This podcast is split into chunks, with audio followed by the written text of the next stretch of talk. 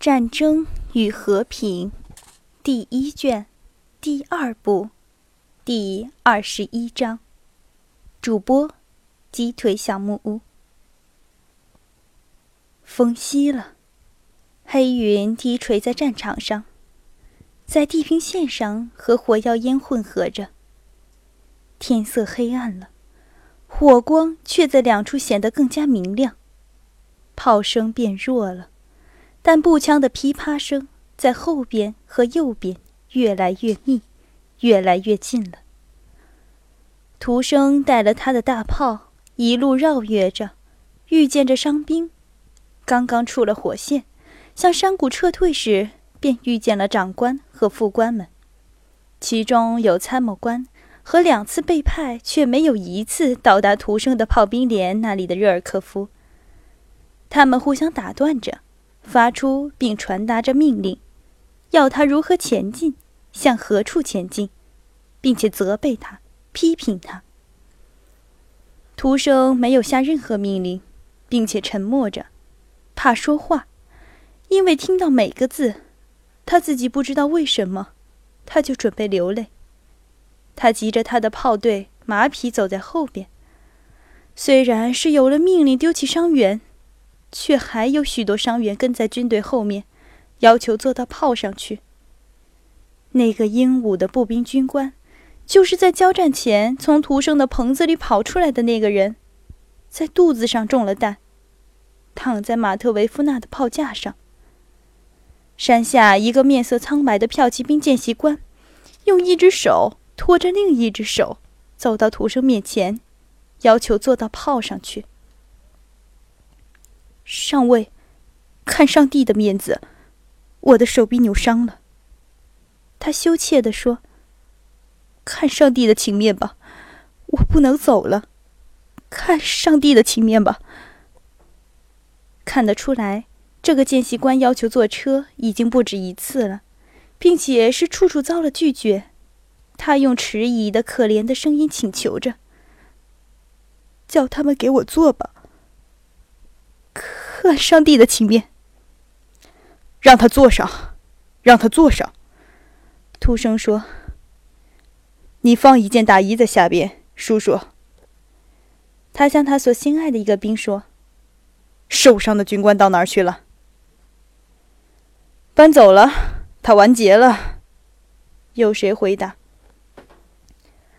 扶他坐上去吧，坐下吧，亲爱的，坐下吧。垫一件大衣，安托诺夫。这个见习官是罗斯托夫，他用一只手托着另一只手，面色苍白，下颚因为剧烈的静摩而打颤。他们让他坐在马特维夫纳上边，这正是搬走了军官死尸的那门大炮，在垫着的大衣上有血，这血玷污了罗斯托夫的马裤和手臂。怎么，您受伤了吗，亲爱的？徒生走到罗斯托夫所坐的炮那儿去。不是受伤，是扭伤了。为什么炮架上有血？徒生问。大人，那个军官染的。炮兵一面回答，一面用他的大衣袖子擦着血迹，好像是为了大炮的不清洁而抱歉。他们借助步兵的协助，费力地把大炮拖上山，到了根特斯道夫村，停下来了。天色已经是那么黑，在十步之外便不能辨别士兵的军装。射击声开始沉寂了。忽然，在右边附近的地方又有了喊叫声和子弹声，子弹已经在黑暗中发光了。这是法军最后的攻击。居住在各村社的兵士们有了回击，大家又都冲出了村庄。但屠生的大炮不能移动，于是炮兵们、屠生和见习官都默默地相去，等待着他们的命运。射击声开始沉寂了，从横街里涌出了兴奋的谈话的兵士们。没有伤吗，彼得罗夫？有一个人问。我们给了他们一场打击，老兄。现在他们不来捣乱了。另一个说：“什么也看不见，他们射击自己的人，看不见，黑了，弟兄们，没喝的吗？”法军最后一次被打退了，在完全的黑暗中，徒生的炮被嘈杂的步兵好像筐子般的围绕着，又向前移动了。在黑暗中，他们好像是一条不可见的忧郁的河，朝着一个方向在流动。嗡嗡地发出低语声、谈话声、马蹄和轮碾声，在一般的喧嚣声中，伤兵在黑夜里的呻吟和话声，比一切其他的声音更加清晰。他们的呻吟好像充满了那包围军队的全部黑暗。他们的呻吟和夜的黑暗融为一体了。过了片刻，在运动的人群中发生了骚乱。有人骑了白马和随从经过那里，经过时说了些什么？他说了什么？现在我们要到哪儿去呢？停下来是吗？他感谢我们，是吗？各方面发出急切的问题，全部运动的人群开始集紧，并且有了传闻，说是下令停止。都停在所走的泥泞道路的中心。火燃起了，话声更加清晰了。图生上尉向炮兵连下了命令，派了一个兵替见习官去寻找裹伤所或医生。他自己坐在兵士们在路上所生的营火旁。罗斯托夫也挨到火边来了。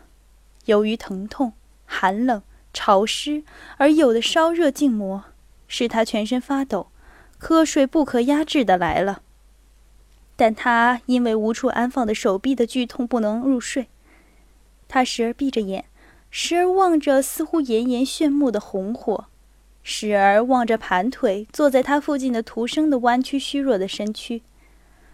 徒生的良善而聪明的大眼睛，同情而怜悯地注视着他。他知道，徒生是一心一意的想要帮助他。而又无能为力。